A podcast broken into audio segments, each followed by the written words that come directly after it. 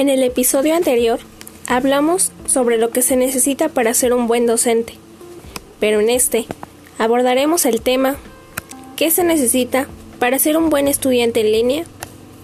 Comencemos.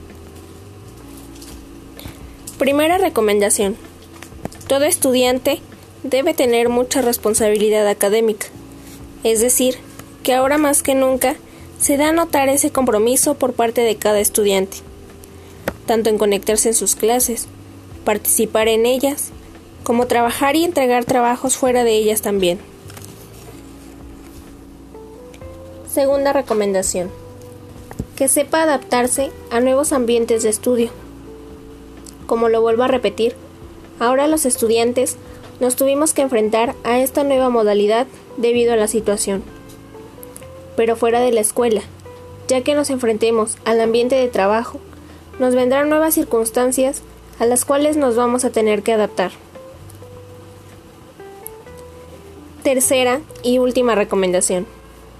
Todo estudiante debe tener la habilidad de comunicación, es decir, debe sentirse en un ambiente de confianza con el profesor, ya que si en algún momento tiene dudas, con confianza se las haga saber y así tener el apoyo del profesor para un mejor proceso de aprendizaje y enseñanza.